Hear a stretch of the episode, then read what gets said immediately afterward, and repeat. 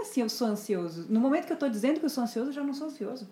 No momento que eu estou vendo a ansiedade, eu já não sou aquilo.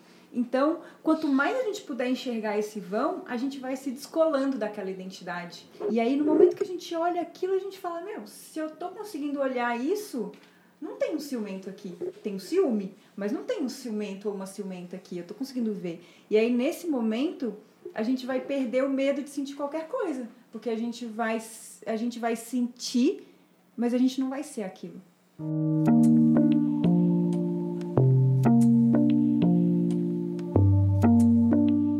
Seres de todos os reinos, sejam bem-vindos à nova edição do podcast Com Emergência. A gente prometeu que estaria de volta em 15 dias, se assim a impermanência permitisse, assim ela permitiu, cá estamos novamente.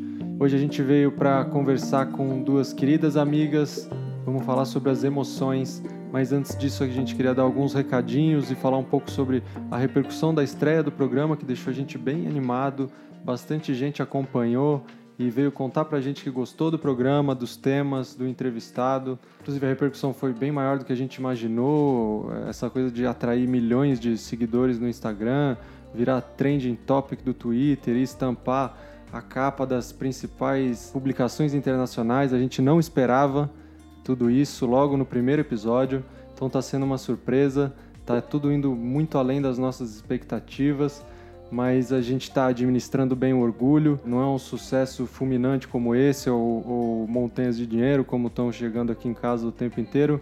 Nada disso vai atrapalhar uh, o andamento do programa e as nossas relações aqui, a nossa relação com vocês.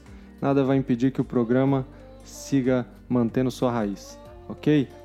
Outra coisa é assim: entre os feedbacks que a gente recebeu, algumas pessoas estranharam o fato de ter de dedicar mais de uma hora para ouvir uma entrevista, acharam muito longo e aí a gente queria fazer uma defesa dessa escolha também. Muita gente ainda não está acostumada com esse formato de podcast, a gente também não estava até pouco tempo atrás, mas é bem comum que alguns deles durem até mais do que esse nosso primeiro programa, que durou mais ou menos uma hora e quinze. É, algumas pessoas reclamaram que não dava tempo de ouvir tudo de uma vez e aí fica difícil de localizar o ponto onde elas pararam quando for ouvir de novo. Só que tem uma solução bem simples para isso, né? Tem vários aplicativos especializados em podcast que você pode baixar no seu smartphone e utilizar como um agregador de podcast. É só ir lá e, procurar por podcast, você vai encontrar vários agregadores. E aí lá você procura com emergência, segue, e esses agregadores geralmente têm players que são totalmente dedicados ao podcast, então eles já estão prontos para isso. Então se você está escutando e pausa, na hora que você volta para escutar outra vez, aquilo já está no ponto onde você parou e aí você pode seguir tranquilamente. Alguns players também permitem que você faça anotações, então tem muita opção por aí. Se você ouvir no Spotify ou no iTunes, a mesma coisa, você consegue é, parar e voltar no ponto, no ponto onde você estava, eles fazem esse trabalho para você. E também para mostrar como a gente não vai se render a esse tipo de crítica que já começou a chegar, mal começou o programa o programa de hoje vai ser ainda maior do que foi o passado. Tá ok? O papo rendeu muito, mas agora falando sério, eu garanto que vale o investimento do seu tempo. A gente valoriza demais o recurso da sua atenção. A gente acredita que esse é um dos bens mais preciosos que possuímos, então a gente pede esse voto de confiança. Pode confiar que realmente está valendo a pena. Hoje o papo é sobre as emoções e, modéstia à parte, a gente acertou nas convidadas. Elas duas se formaram no ano passado como professoras do Cultivando o Equilíbrio Emocional. É um programa internacional que trabalha as emoções unindo as perspectivas psicológica do mundo ocidental e a contemplativa, que tem sua origem nas tradições do Oriente. Elas estão morando em São Paulo e, com base nesse programa, elas estão oferecendo um curso atrás do outro para ajudar as pessoas a entrarem em contato com seus mundos internos e aprenderem a lidar melhor com as emoções um breve currículo das duas, para além desse trabalho com, com esse programa, o CIB. As nossas convidadas são a Isabela Ianelli, que é pedagoga, trabalha como professora de educação infantil, facilitadora da comunidade online O Lugar, também é atriz, dubladora e uma excelente imitadora. Você pode procurar essas imitações no Instagram, que vira e mexe aparece uma. E a nossa outra convidada é a Natália Roberto, que também é empresária, trabalhou um tempão no mercado da moda, em empresas grandes, startups, e é sócia fundadora da Kind, uma empresa que ajuda as mulheres a cultivar mais liberdade. Apresentações feitas, bora conversar. Bom, pessoal, começando então e hoje apresentando a nossa mesa aqui, estamos numa manhã de quarta-feira. Eu sou Daniel Cunha, ao meu lado está Alisson Granja, o mergulhador de Quinrim, de Maceió. Alisson, bom dia. Bom dia. Tá aí. Do lado de Alisson, na mesa, está Marcos Teles, o garrincha repaginado de Petrópolis. Bom dia. Aí vai confundir. Fa- fala um Bom dia. Aí, esse é o Marcos. Pessoal, no- na primeira edição reclamou que algumas pessoas não conseguiram identificar as vozes, então a gente está fazendo esse ritual aqui para apresentar. Ao lado de Marcos está Kaline Vieira, treinadora existencial dos Seres Perdidos, de João Pessoa. Bom dia. Bom dia, Kaline. Também temos conosco hoje um ilustre visitante, Mário Rodrigues, o bruxo dos espaços criativos de Recife. Alô, galera. E temos a ilustre presença de duas queridas amigas, rainhas das emoções, com quem a gente vai conversar hoje, Isabela Ianelli e Natália Roberto. Sejam muito bem-vindas a essa maravilhosa, espaçosa e aconchegante lavanderia. Obrigada. Obrigada, bom dia. Bom dia. Mulheres, vamos começar falando sobre o assunto principal que a gente chamou vocês aqui para conversar. Emoções. Vocês acabam de lançar esse curso das emoções, se vocês têm um percurso aí de, de algum tempo estudando e se aprofundando nesse tema. E aí a gente queria começar por aí. Que papo é esse de curso das emoções? De onde que vem essa história? Para quê? Para quem? Quem são vocês para falar sobre isso? Bom dia. Quem são vocês? Bom dia. Eu acho que tem uma coisa que a gente tá investigando esse negócio em primeira pessoa. Então, a gente vem, né, é, durante alguns breves anos, assim, é, investigando esse negócio chamado mente, assim, que é que é uma coisa que ilumina tudo que está à nossa volta e isso inclui as nossas emoções. Então, acho que boa parte da nossa motivação para criar é, um curso online que fala sobre isso é poder trazer mais gente para perto dessa investigação que, é, que a gente hoje acha que talvez seja a coisa mais importante das nossas vidas, assim, investigar esse negócio que é a mente que ilumina tudo ao nosso redor é, e que ilumina especialmente as nossas emoções, as nossas aflições mentais. Então, é um pouco assim, acho que o porquê surge de querer trazer mais gente para perto, assim, desse. é, acho que, assim, de uma certa forma, tá todo mundo querendo ir para o mesmo lugar, tá todo mundo querendo ser um pouco mais feliz, tá todo mundo querendo sofrer menos, tá todo mundo querendo ser menos levados pelas emoções, tá todo mundo querendo saber lidar um pouco melhor com isso. Então, por que não a gente não juntar mais e mais pessoas para ir irmos juntos assim. Então, a ideia é quando a gente vai para o online, a gente quebra uma fronteira de, é, de espaço físico, a gente quebra uma fronteira de ter que estar em algum lugar, né, de, de poder oferecer isso só para as pessoas de São Paulo, por exemplo.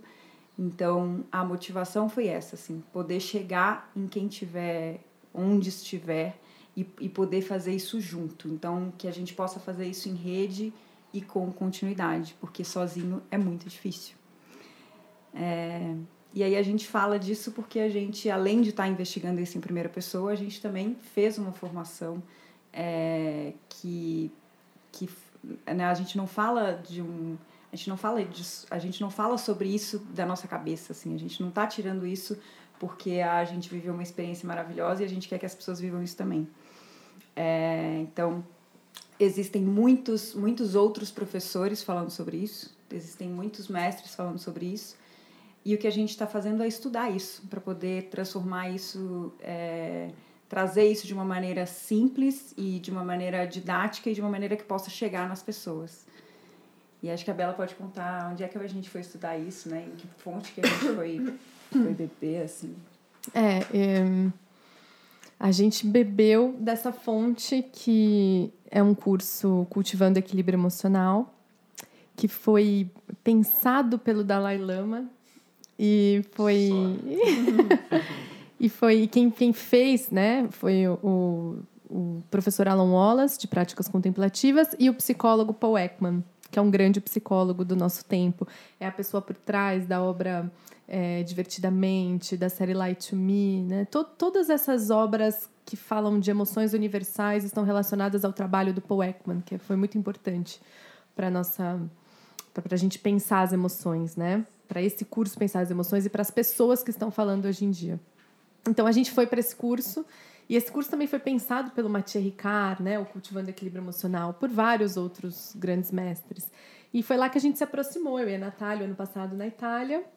E aí veio esse ano essa vontade de, de é, estudar juntas. Então a gente começou a se encontrar para estudar mesmo, para se aprofundar ainda mais nesse, né, sobre as emoções, porque é um lance que todo mundo precisa falar, né? Não tem uma pessoa que fala, ah, não, eu com a raiva já, já lido melhor, já está tudo certo.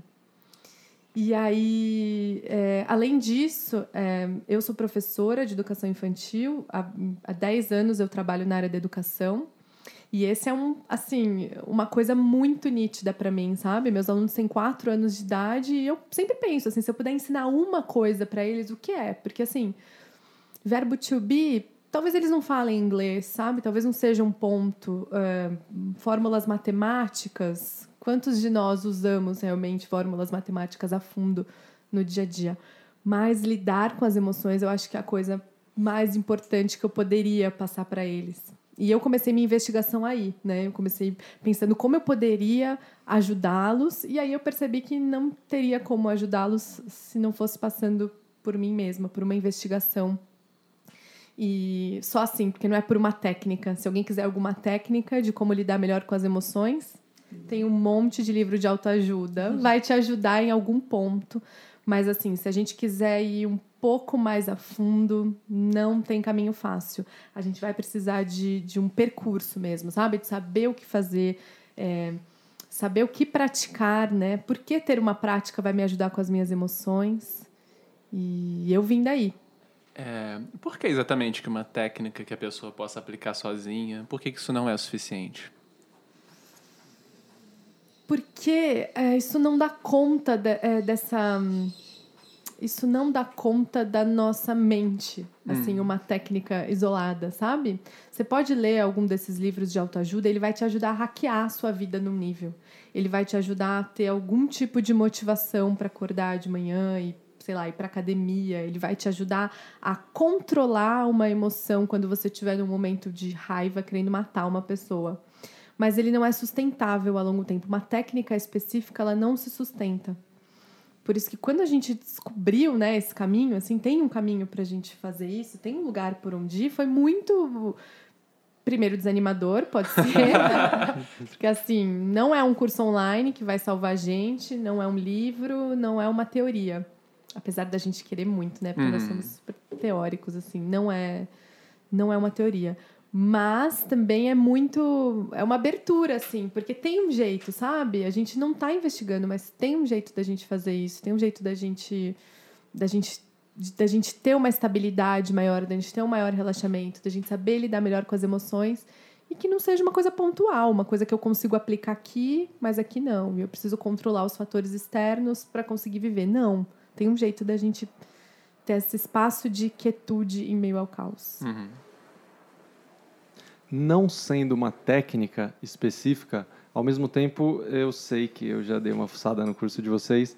É, não tem técnicas também, né? Não é uma técnica que vai nos salvar, mas tem método. Não é que é uma coisa, bom, não é uma técnica, é o que então? Fala um pouco mais sobre esse percurso, assim, o que que na prática é, é possível oferecer e treinar? O método, ele, ele entra no momento que a gente é, entende que isso faz parte de um caminho, assim, sabe?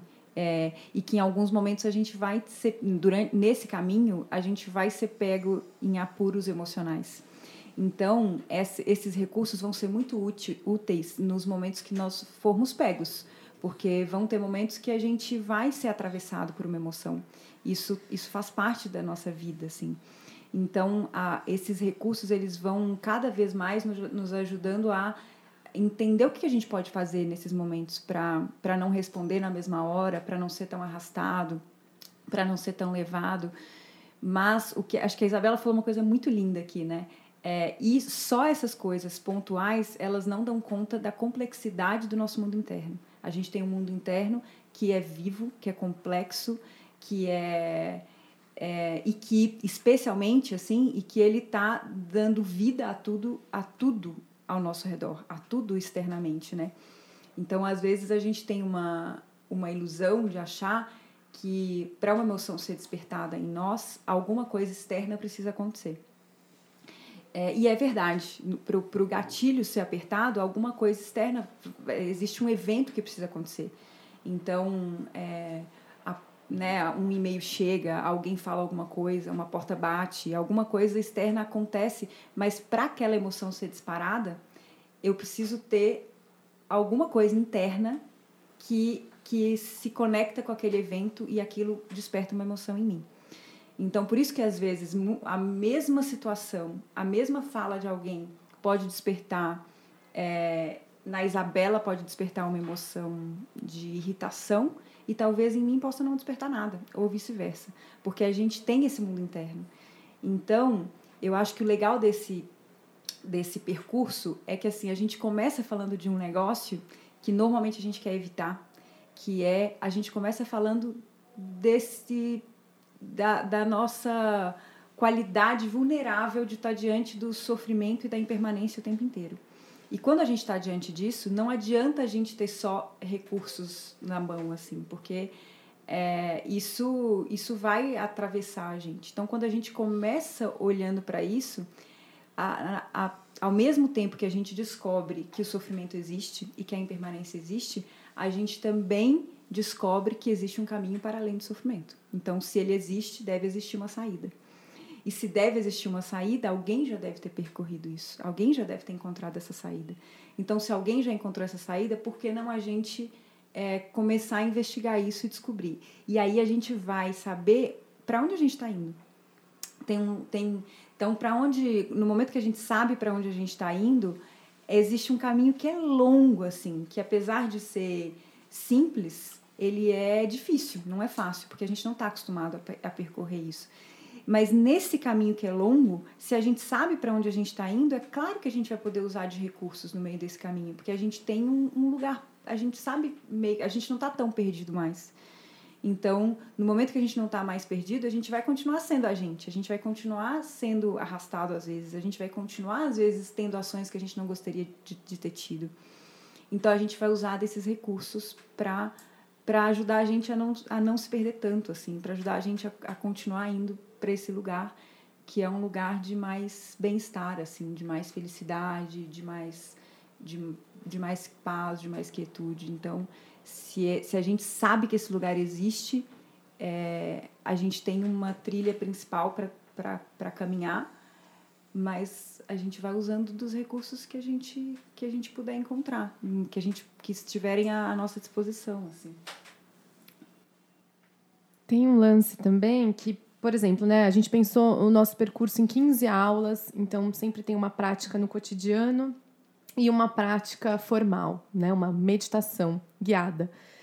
E assim, de certa forma, a gente pode até olhar para essa prática no cotidiano como uma técnica mesmo, não é? Uma, uma, um jeitinho de você hackear a sua vida, mas não vai ser só para resolver, sabe? Uhum. Vai ser assim para a gente abrir a visão. Então, por exemplo, a nossa primeira prática no cotidiano é observar o sofrimento. Uhum. E assim, observar o sofrimento é difícil pra caramba, né? Porque é você não não sair quando aquilo dói para você, sabe? Quando quando você vê uma pessoa na rua pedindo dinheiro ou quando uma amiga sua vem te contar uma história, não tentar resolver e usar também desse sofrimento como motivação que eu faça esse curso das emoções, que eu comece a olhar para recursos, como lidar melhor com as minhas emoções, não só por mim mesma, mas porque, meu Deus, tem um monte de gente querendo querendo minha ajuda, né? Hum.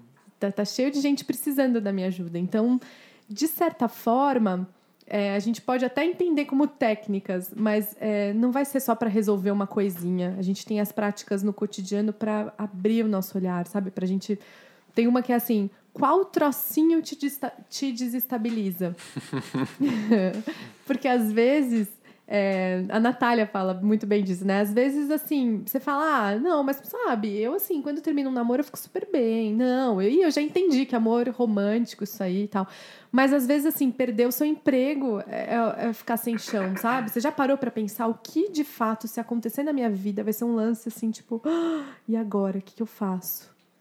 Né? Será que é o namoro? Será que é, sei lá, a sua ideia de família feliz? Será que é hum, o seu emprego? Será que é, sei lá, perder um poder, um status que talvez você tenha? Não é? Qual trocinho desestabiliza vocês? Eu acho que o meu trocinho que desestabiliza é relacionamento. Hum. Eu acho que se eu tô em relacionamento assim no geral, é, amigo, família, eu acho que esse é o lance, assim. Eu, e eu tenho bastante disso, sabe, Marcos? Eu tenho o lance, assim, do tipo, ah, não, eu tô completamente tranquila quanto ao trabalho. ah, imagina. Não, assim, eu já entendi que não é a base, não é a minha identidade o meu trabalho. Tô tranquila quanto a isso. Mas o meu trocinho, acho que é, é não ser legal, sabe? Não ser amada. Hum, hum. Eu acho que o meu trocinho no trabalho é, é pega, assim. É quando eu tenho uma eu, eu valorizo muito esse ter um refúgio forte no trabalho, assim. Então, acho que quando isso é, começa a desestabilizar, é, me desestabiliza também.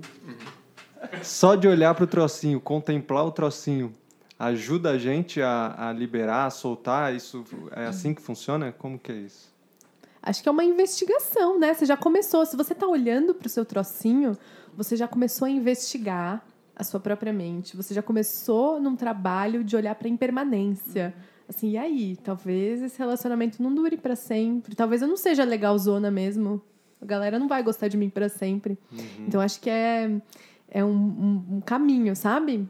E é abrir os olhos, assim, para o cotidiano. Eu acho que é, com, com o trocinho e com as emoções, assim, a gente tem uma outra ilusão, assim, que é achar que a gente precisa afastar essas coisas da nossa vida para a nossa vida ficar boa. Então, às vezes, é, a gente vai ter aquela pessoa que aperta o nosso botão de raiva, às vezes, a gente vai ter aquela pessoa que aperta o nosso botão de tristeza. Às vezes, a gente vai achar esse trocinho que desestabiliza a gente e a gente vai querer deixar aquilo sempre estável para a gente não se, se desestabilizar até o momento que a gente entender que é impossível a gente controlar essas coisas. É impossível. Por mais que a gente conseguisse controlar todas essas coisas, a gente ainda tem um negócio que é a mente, que pensa e que, e que dispara trocinhos na gente também. Então, é, eu acho que o que a gente é, convida as pessoas, né, e o, o que a gente tem é, não só no curso das emoções, mas assim o nosso convite, assim, um pouco da nossa motivação tem a ver com isso, assim, com a gente não. Como é que a gente olha para as coisas e não tem medo das coisas? Então, eu acho que para a gente também começar a falar sobre emoções, é, é, a gente vai ter que desistir um pouco de controlar, né? É muito legal, porque quase todos os cursos nossos que, que começa, assim, no primeiro dia a gente pergunta para as pessoas assim, o que, que te traz aqui? Qual a sua motivação? E aí tem muitas vezes aparece assim, eu preciso controlar as minhas emoções. Então, é, para a gente é, o melhor caminho para a gente começar a lidar melhor com as nossas emoções é desistir de controlar. É, e tem uma palavra muito bonita e mágica nesse processo que é a consciência.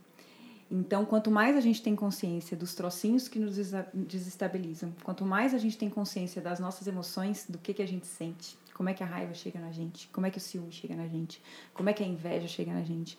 E ao invés de cortar a conexão com essas coisas, né, por exemplo, uma emoção que é super mal vista, desprezo, e a gente achar que a gente não sente aquilo, quanto mais a gente puder ver que a gente sente e como que a gente sente e como que a nossa mente opera quando a gente sente isso, como são as nossas ações a partir de uma emoção dessa, por exemplo, mais a gente tem chance de lidar melhor com ela. Então, o lidar melhor com o trocinho que desestabiliza ou com as emoções, ele não vai passar por a gente é, cortar a conexão com essas coisas. Não vai passar por isso. vai passar por quanto mais lucidez a gente tiver de nós mesmos, de como é que a gente está, que ponto que a gente está, mais a gente vai poder entender o que, que a gente, como é que a gente faz para lidar melhor com isso, assim. Então, a, é, o nosso convite é essa, isso da consciência. Assim, a gente não vai querer cortar conexão com nada, a gente não vai querer chegar mais rápido, a gente não, até porque não tem um grande lugar para chegar.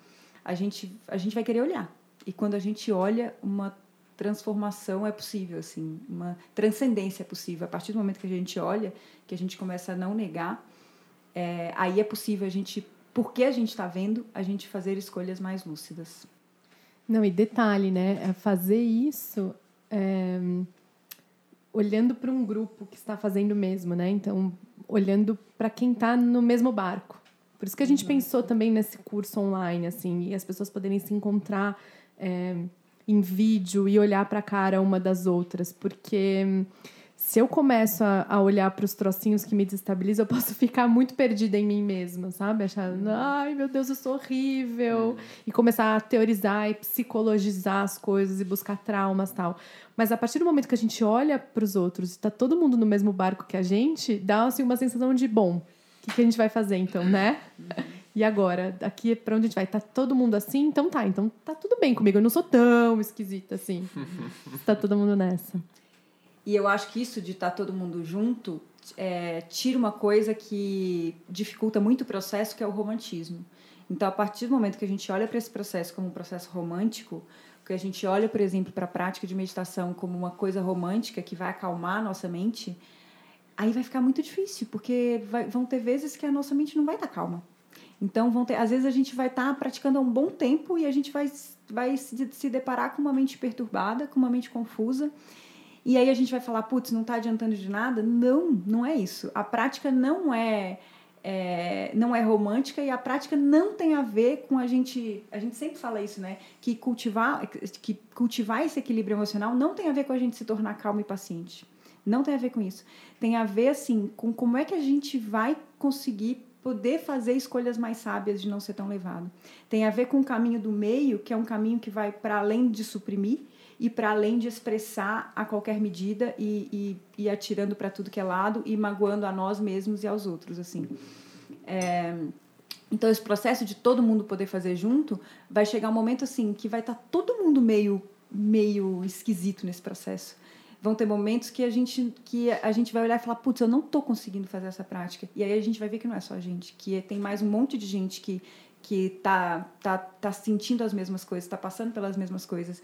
E aí a gente vai vendo que o caminho é isso. O caminho não é ficar calmo, ficar paciente, ficar ter uma mente extremamente é, é, é, muitas vezes a gente vai se deparar com uma mente quieta, com uma mente mais calma e vai ser uma delícia. Mas que a gente possa não se apegar a isso, porque o caminho não é isso. O caminho é quanto mais a gente olha, mais a gente vai poder se liberar dessas coisas, assim. Então, tirar o romantismo é super importante para que a gente possa também seguir assim. Porque vão ter momentos que não vão ser românticos. O Mathieu Ricard, o monge filósofo, ele diz assim: ninguém espera nascer sabendo tocar piano. Então, por que, que a gente espera que compaixão, altruísmo, estabilidade, atenção, concentração sejam valores assim, ai, nossa, é atento, é compassivo, é altruísta? E assim, eu trago isso muito da minha vivência em escola, sabe? Como professora. A gente tem que fazer relatório de aluno. A gente tem que escrever coisas do tipo é inseguro ou é ansioso. A gente precisa tocar, eh, falar coisas assim que não contemplam, gente. O que, que a gente está fazendo para mudar isso, né? Então, eu trago bem, assim, se a gente entender que é um cultivo, ah, meu Deus, meio caminho andado, né? A gente não vai se julgar tanto, a gente não vai julgar tanto o outro, a gente vai poder até pensar numa sociedade mais legal, gente. Se a escola, se isso entrar na escola, sabe? Se a gente entender que não é uma criança que é ansiosa, mas é o que eu propicio ali para ele ter recursos para lidar. Eu não tive nenhum recurso para lidar com as emoções, assim, até, gente, recentemente até bem recentemente. Tive episódios ridículos, assim. Ainda tenho alguns, mas. Todos nós, né? Ainda tenho, mas, mas dou uma respirada na maioria. Mas é, se a gente conseguir, sabe? Nossa, olhar que é um cultivo, gente, tá tudo bem com a gente, com os outros, e aí a gente segue um caminho. Natália, qual é a emoção que mais te pega? Tristeza. Tristeza? Do filme Divertidamente você é tristeza. E você, Isabela? Eu do filme sou a nojinha, com certeza. Vocês estão levando muito a sério aquela coisa do papo só de vocês. né? Eu queria fazer uma pergunta para vocês para deixar claro do que, que a gente está falando. É, o que seriam as emoções? E, e a gente poderia dizer que elas existem por alguma função? Teria alguma função em elas existirem? Bom, é, acho que eu e a Natália a gente já falou sobre isso algumas vezes entre nós, que quando a gente se deparou com uma, com uma pessoa perguntando pra gente o que é emoção, que foi a Ivy Ekman, né, durante esse curso, deu assim uma, uau, mas o que é uma emoção? Eu sei o que é uma emoção em mim, mas o que exatamente é uma emoção? E a definição do, do Paul Ekman, né, que é um processo de avaliação automática. Então, a emoção é um lance que, primeiro, não dá para controlar. Por isso que não vai dar para controlar. Se alguém está pensando em fazer algum curso, ler algum livro para controlar as emoções, não dá. Controlar a emoção se chama suprimir, ter uma repressão e virar uma panela de pressão, porque você explode tem pesquisas assim, James Gross pesquisando e dizendo assim que a supressão é muito pior do que a expressão, inclusive, de observar a sua emoção e agir olhando para isso. Então é isso, né? A emoção é uma, um processo de avaliação automático. Começa a pensar assim, quando você sentiu tristeza, quando você sentiu desespero, sabe? Nas emoções que já te tomaram, como isso veio assim. Você não parou e falou: "Bom, agora é um momento, devido a todas essas circunstâncias, agora é um momento de eu me sentir triste, né? Não é, por isso que não, não, não vai passar por um controle. Ela é automática e a função da emoção, isso está muito claro para a ciência, que é, é mostrar que alguma coisa importante para o nosso bem-estar está acontecendo. Então, no caso da tristeza, é, eu me sinto triste. Por que, que né, o Poeco estudou muito isso? Por que, que a tristeza tem uma cara, né? Você lembra do gatinho de botas do Shrek? É, ou da, da, tristeza do filme Divertidamente, tem essa, essa coisa assim de falta de tônus, né? As, as costas arqueiam, o, cai o ombro, cai, cai o olho, cai a boca. Porque a tristeza, a função social da tristeza, por exemplo, é pedir acolhimento. É uma, uma função que não está acontecendo muito em sociedade. Mas a função é pedir um acolhimento. E aí a raiva tem outra, tem outra cara. A raiva, sua cabeça vai para frente. Por que, que as pessoas ficam vermelhas? com raiva, porque o sangue vai para as extremidades, para ação. Sua cabeça vai, vai para agir. A raiva quer mostrar que algum obstáculo aconteceu e você precisa tirar isso da sua frente. Então, e só que aí começa, né, as, as coisas que às vezes a emoção não, não, não vai ser muito esperta com a gente, porque às vezes você está andando no seu quarto e bate o dedinho na quina do, da sua cama, né? Você, às vezes você sente raiva já aconteceu isso, você derruba o copo e você sente raiva, mas foi você que derrubou, porque é um obstáculo. Ainda assim, a coisa se colocou como um obstáculo para você, e aí a sua expressão, né, a sua emoção foi de raiva. Então, é, isso Paul Ekman diz que a emoção a gente não devia querer controlar ou tirar. Ela é muito importante para, ela faz avaliação automática para a gente sair de perigo, para a gente tirar o carro quando quando um carro está vindo na nossa direção e a gente tem esse reflexo de tirar o nosso carro dali, sabe, de jogar o carro para outro lado, é automático. Isso salva a nossa vida. Mas em outras circunstâncias isso pode ser é, super difícil, porque nossos medos são aprendidos, porque a gente está numa, numa cultura de, de, de medo, de, de é, que que acredita nas coisas muito como permanentes. Então a gente está com uma base meio instável ali para a gente olhar para as nossas emoções. Individualiza muito. A nossa cultura faz isso, né? Individualiza. Uhum. Parece que o problema da raiva é seu. Uhum. Não é que a raiva é igual para todo mundo. E a raiva é igual para todo mundo. Assim, todo mundo vai ter um momento de raiva. Isso vai agir no corpo de uma maneira dolorosa para todos nós. Eu acho que tem uma coisa é, nessa pergunta que você fez, né? Que quais, quais são a, as funções, qual, qual é a função da, das emoções, que tem isso, assim, ela está dizendo coisas sobre nós, sobre o nosso mundo interno, né?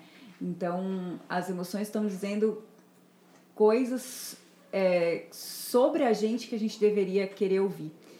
Então, tem uma, tem tem um negócio que o Paul Ekman fala que pode transformar as nossas relações com as emoções, que é assim, não, quando a gente escuta raiva, quando a gente escuta tristeza, quando a gente escuta medo, quando a gente escuta desprezo, quando a gente escuta ciúme, a gente fala, putz, só tem emoção ruim, só vai ter alegria de boa. e ele diz que não existe, não existe uma emoção boa e uma emoção ruim. As emoções são energia. Então, e elas passam por nós, assim. A partir do momento que a gente começa a a se familiarizar com o que, que elas estão dizendo para nós e sobre nós, é, aí né, não, não vai ter uma tristeza ruim, não vai ter é, uma raiva ruim, não vai ter. A gente vai olhar para isso e vai falar, putz, o que, que está dizendo sobre mim? Né? Então, o que, que eu posso, o, o, o que, que eu posso aprender sobre o meu mundo interno? Porque existe uma raiva aqui dentro. Se eu, se eu disparei uma, uma emoção de raiva no episódio de raiva, é porque existe uma raiva aqui dentro. Aí Beckman falou isso no vídeo do lugar. É a minha raiva, não é uma raiva que alguém despertou em mim. Eu tenho isso dentro de mim. Então é melhor que eu comece a, a me relacionar com isso e a, e a entender o que, que isso está dizendo sobre mim, sobre, sobre, sobre a minha base de dados, sobre o que, que, que, que eu aprendi sobre raiva, né?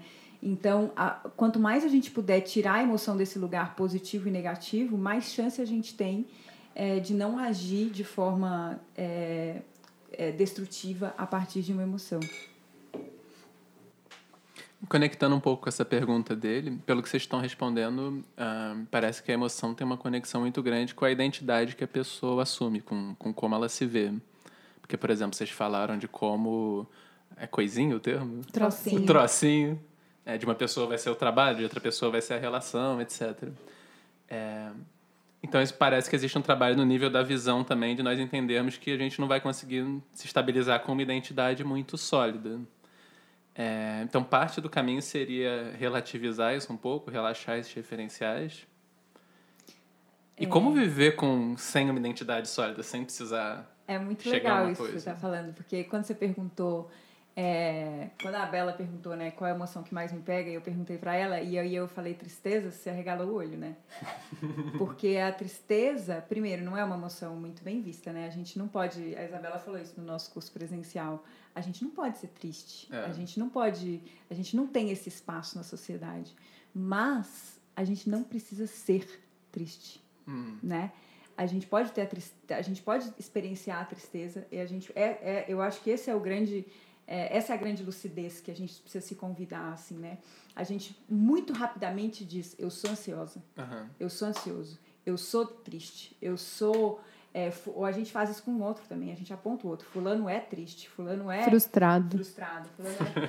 e aí, quando a gente pega, por exemplo, cada emoção tem, tem uma função bonita, assim. A, da, a tristeza tem uma função de conexão, de me conectar com as pessoas, porque tá todo mundo em algum nível sofrendo.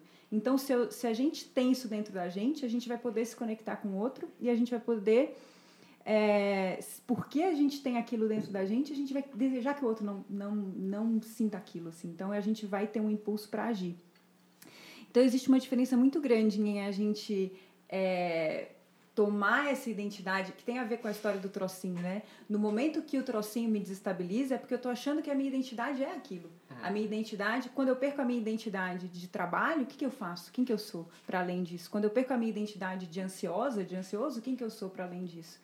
Então, é, essa coisa da gente poder olhar, é, isso vai ajudar muito a gente a, a lidar com a ansiedade, que é uma coisa que está muito presente nas nossas vidas, né? Uhum. Quanto mais a gente puder olhar de novo e de novo, de novo e de novo, assim, o que, que você está me dizendo? Por que que, como assim eu sou ansioso? No momento que eu estou dizendo que eu sou ansioso, eu já não sou ansioso. No momento que eu estou vendo a ansiedade, eu já não sou aquilo.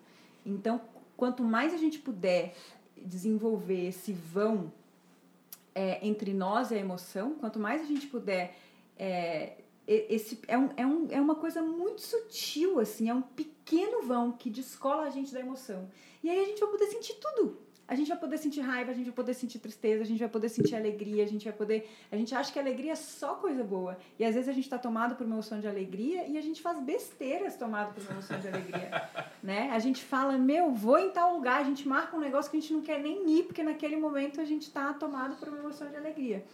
Então, quanto mais a gente puder enxergar esse vão, a gente vai se descolando daquela identidade. Que às vezes a gente cresceu achando que a gente é, né? É, às vezes a gente cresce achando que a gente é ciumento, por exemplo. E aí, no momento que a gente olha aquilo, a gente fala: Meu, se eu tô conseguindo olhar isso, não tem um ciumento aqui. Tem um ciúme, mas não tem um ciumento ou uma ciumenta aqui. Eu tô conseguindo ver. E aí, nesse momento, a gente vai perder o medo de sentir qualquer coisa. Porque a gente vai, a gente vai sentir, mas a gente não vai ser aquilo. Eu, eu tenho um negócio do, que eu falei que a minha emoção, se olhar o divertidamente, é nojo, né? Porque eu também fui percebendo isso, que eu tenho um lance bem julgador, assim, sabe? A coisa bate, eu já faço. Hum. Mas aí quando você olha isso com acolhimento e fala, nossa, aí, olha, eu, tô, eu caindo nessa tendência de novo. Ah, olha lá, né? Aí é legal, assim, que você dá um, você dá um espacinho, fala, ah, eu não preciso ir para esse lugar. É, eu queria voltar um pouco ao ponto dessa coisa do compartilhar esses sentimentos, essas emoções e quanto isso é benéfico para quem tem esse espaço de fala, né? E eu acho que a gente colocou, né? A gente colocou no, no Insta pedindo para as pessoas falarem um pouco o que é que elas estão sentindo e a gente viu que as coisas são muito parecidas, as emoções são muito parecidas. As pessoas relatam que sentem é, mais ou menos a mesma coisa. Eu acho que o medo foi uma das dos pontos que foram colocados lá. Uhum. Teve uma pessoa que falou que a euforia, eu acho, que é uma coisa que pega, né? Que é isso uhum. que você falou. A alegria também pode ser alguma coisa que, dependendo do contexto, de como eu lido com essa alegria, ela pode produzir coisas boas ou não boas, uhum. né? E daí eu queria pensar um pouco, assim, como a gente pode, de repente, é, ter mais abertura e coragem para falar para o outro o que é que a gente está sentindo. Porque é como se a gente tivesse uma sensação. Eu, eu tenho uma sensação, e já ouvi outras pessoas falando sobre isso, que é, há uma certa vergonha, um certo medo, um certo receio de expressar que eu estou sentindo determinada coisa, muitas vezes por esse receio de ser julgado, né?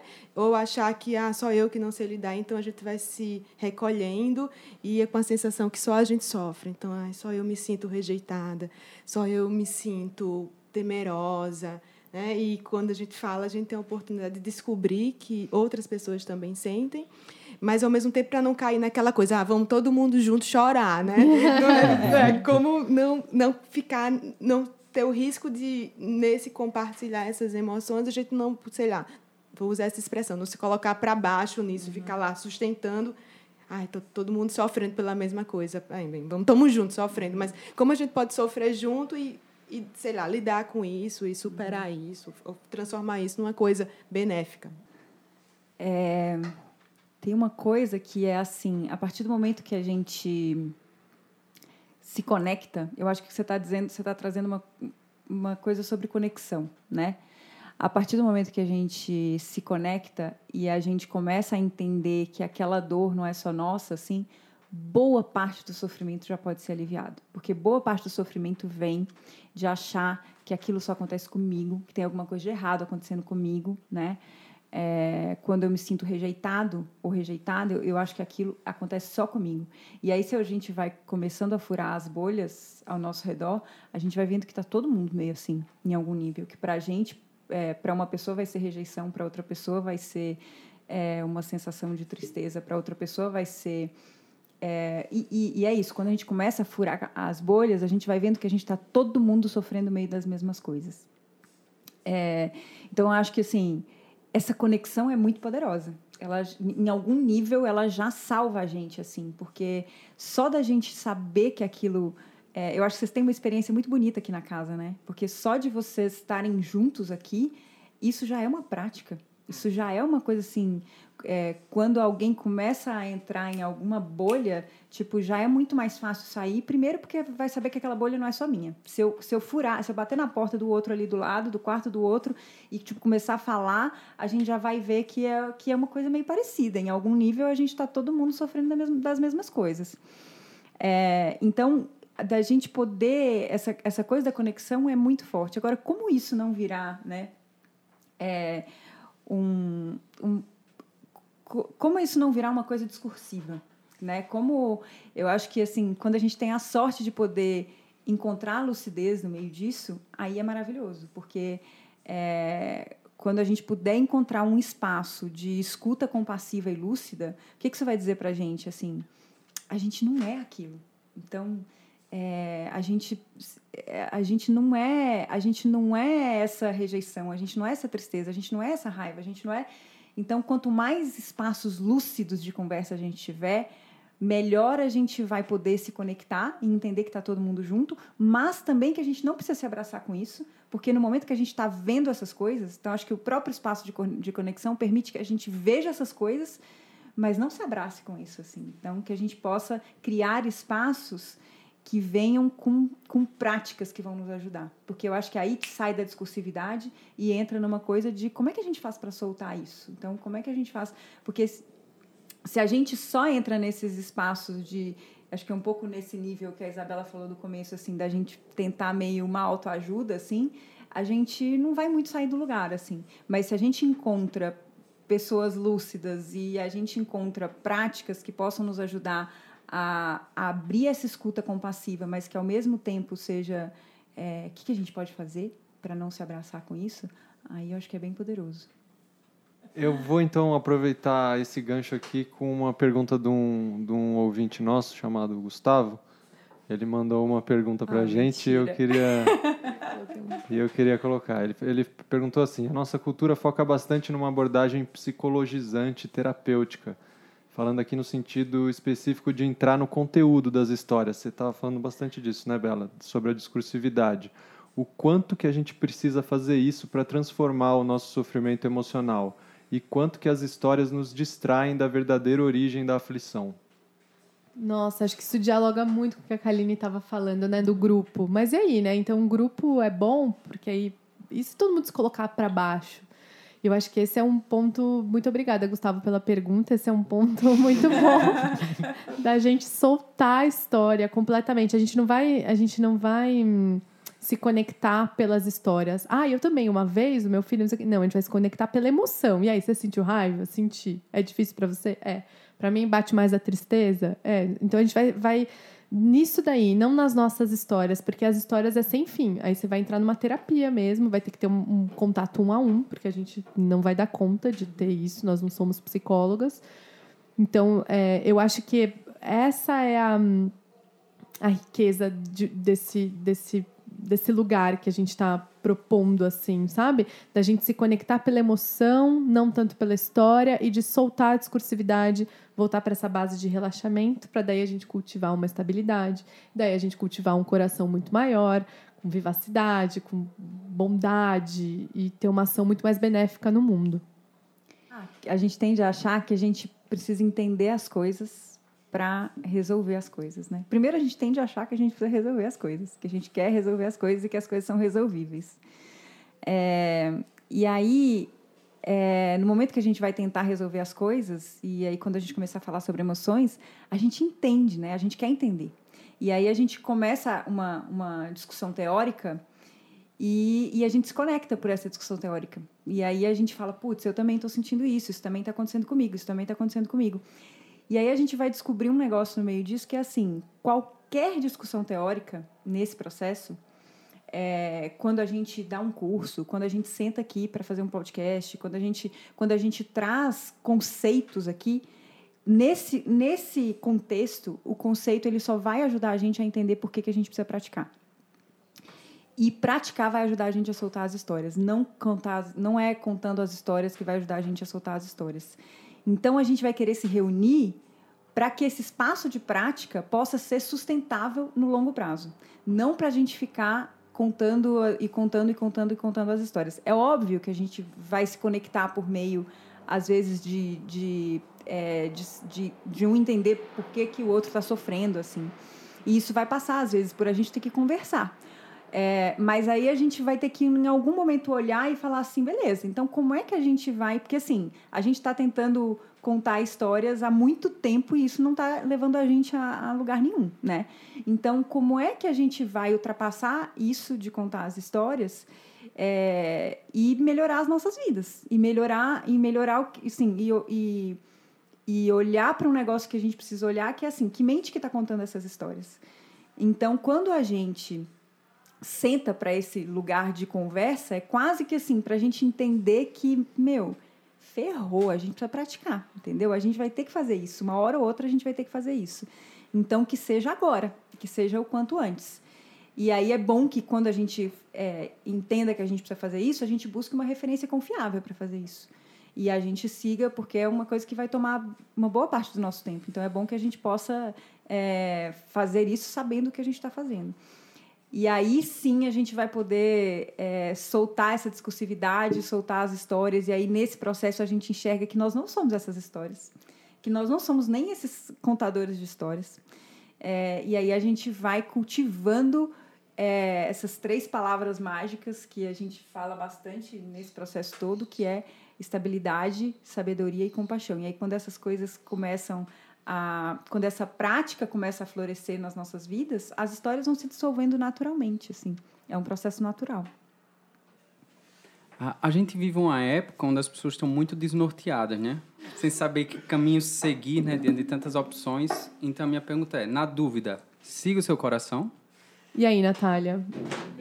Na dúvida, busque alguém que esteja mais estável que você, que esteja que seja que esteja é, demonstrando é, compaixão, que esteja caminhando lúcido e pergunte para essa pessoa o que ela está fazendo. Não siga o seu coração. não siga, não. Quantas besteiras as pessoas já fizeram, né? Tentando seguir o coração. É, não, não é para seguir o que sente, não. Por isso que o curso das emoções, né? Para a gente não agir a partir delas a gente observar nossos comportamentos, a gente pensar com uma base assim, uma felicidade genuína, quem eu quero ser nessa ação, mas não siga seu coração. Não é para seguir o que sente. E qual a diferença entre não siga o coração e não ouça o coração?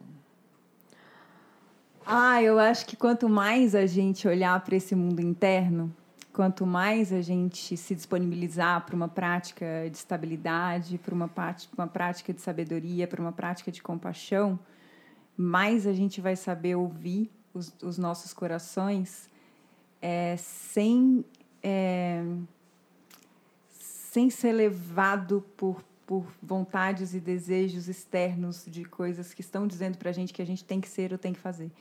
Então, eu acho que ouvir o coração pode ser muito bonito, mas para a gente ouvir, a gente vai precisar de um pouco de silêncio. Isso aí. É, em vários momentos aqui, a gente tocou no, na questão de que em todas as nossas dificuldades, o corpo ele sempre é um fator bem importante. É, e até o fato de que as nossas emoções, como elas são automatismos, elas geralmente tendem a vir de, um, de uma questão do corpo e da própria energia, né? E aí eu me pergunto assim, em que nível é, essa, essa coisa do, do, do, entendimento das emoções está relacionado ao entendimento do corpo e de que maneira a prática com o corpo pode nos ajudar a lidar com esse processo das emoções em si e a se familiarizar mais com elas. Ah, eu acho que hum, a gente tem a cultura do fazer, né? Fazer coisas com o corpo. E o que a gente mais vai propor é voltar para esse corpo, mas num estado de relaxamento. Então, sem fazer coisas.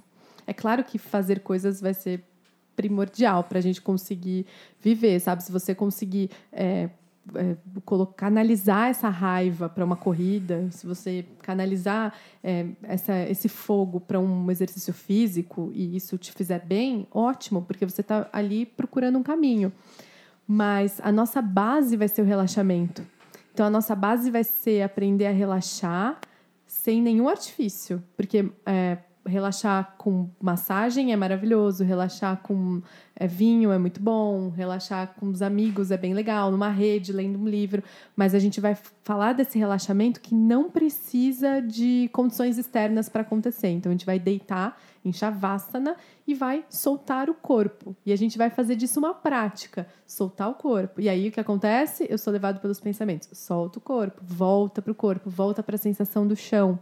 E aí, depois de 10 minutos de prática, eu percebo que o meu dedinho está super tenso para cima. Não é porque é uma prática mesmo, vai ser um treino da gente voltar para o corpo, o relaxamento.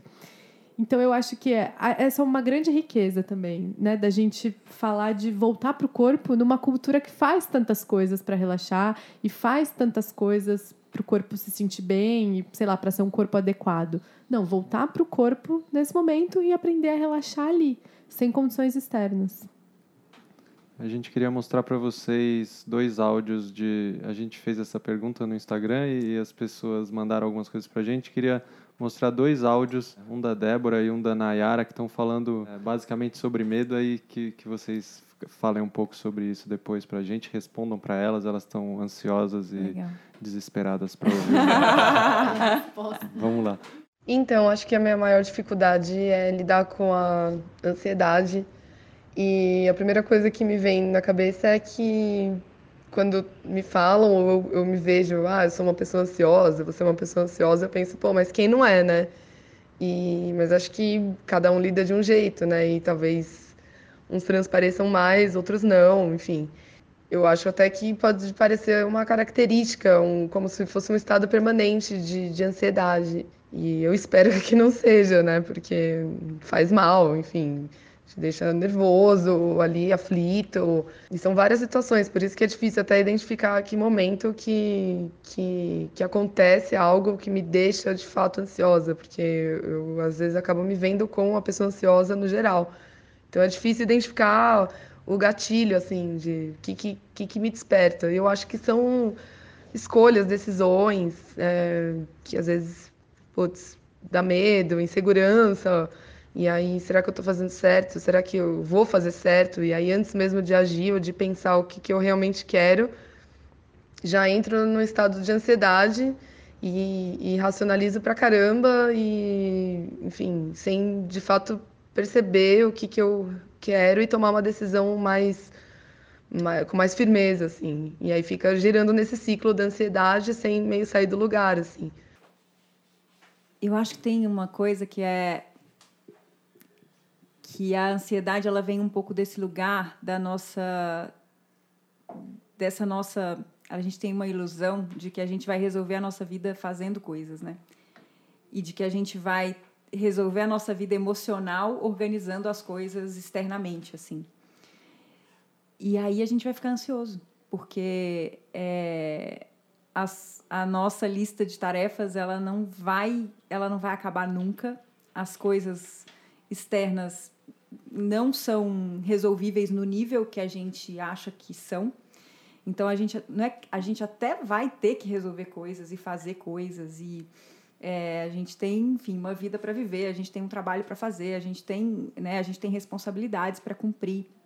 Mas enquanto a gente achar que a gente vai precisar resolver tudo isso para relaxar, aí a gente não vai ter muita chance, sabe? Então, é, eu acho que tem uma boa ansiedade que vem dessa nossa necessidade de, de ter que ter as coisas resolvidas externamente para a gente dar conta do nosso mundo interno, assim, tá mais, tá mais, é, tá mais estável. É, e aí ela fala uma coisa que é que ela coloca todo mundo nessa nessa mesma caixinha, né? Tá todo mundo meio ansioso em algum nível ou em outro nível. Às vezes as pessoas demonstram mais, às vezes as pessoas demonstram menos.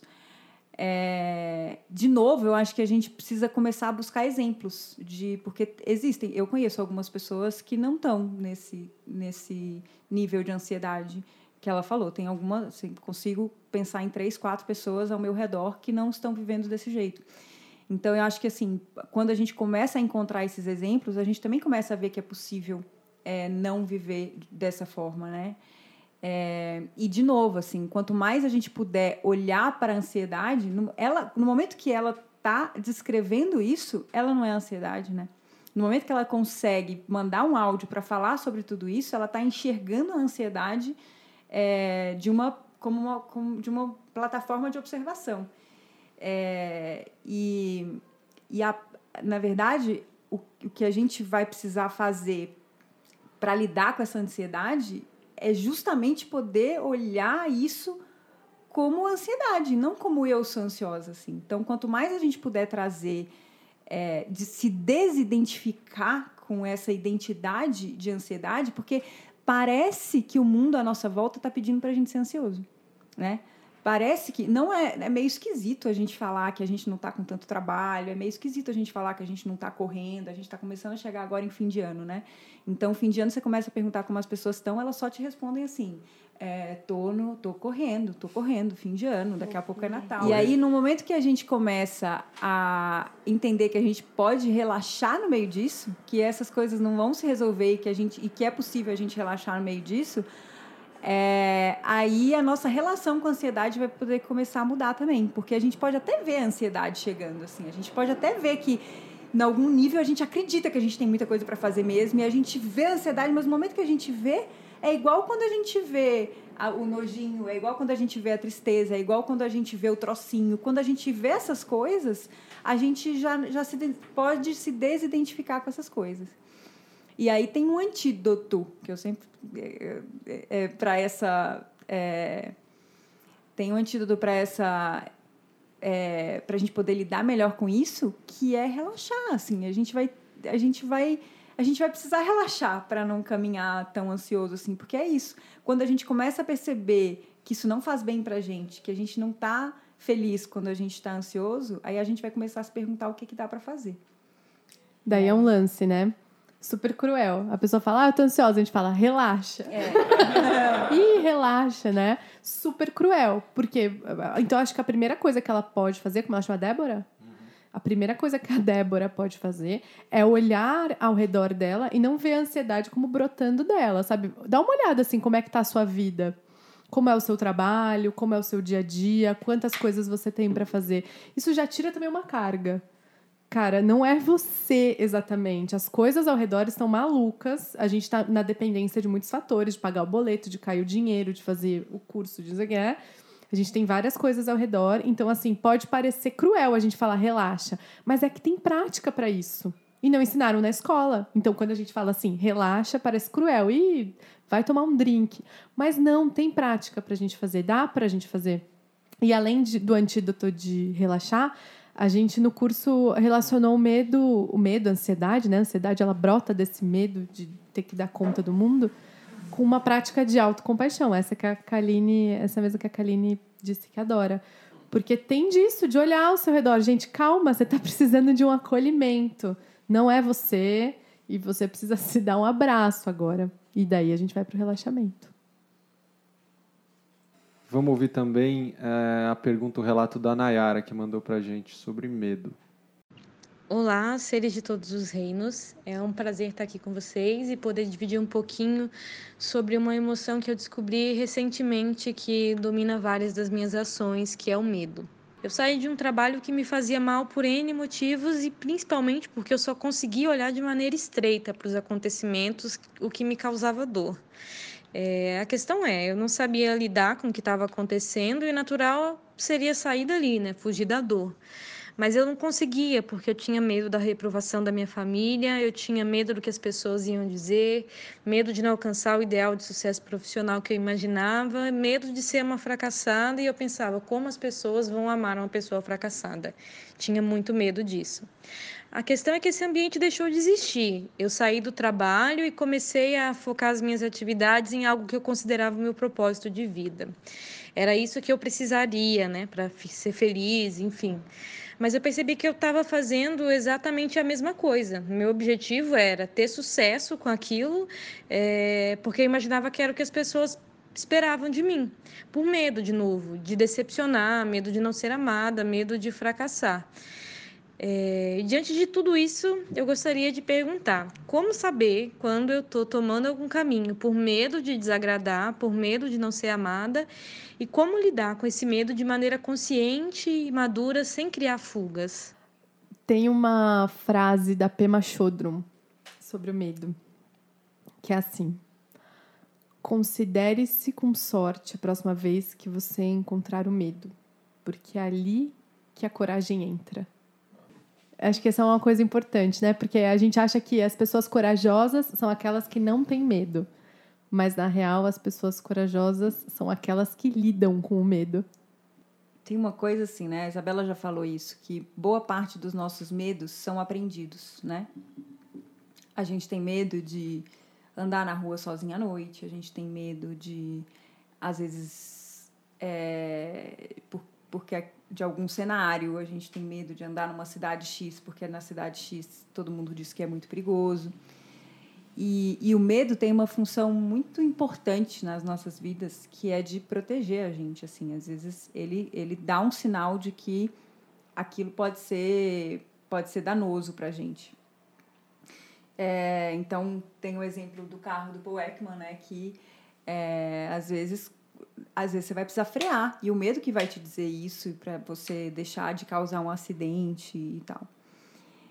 É, e ele completa falando que, que ao mesmo tempo que ele pode proteger a gente em muitas situações, ele também pode tornar as nossas vidas miseráveis se a gente começa a acreditar em medos que a gente não é, precisa acreditar. E aí, de novo, né, vem um ponto que o Marcos trouxe muito aqui, que é como é que a gente vai aprender a olhar o medo nos olhos, assim. Eu acho que isso tem a ver com lucidez. Tem a ver com como é que a gente vai é, poder trucar o medo quando a gente precisar trucar, né?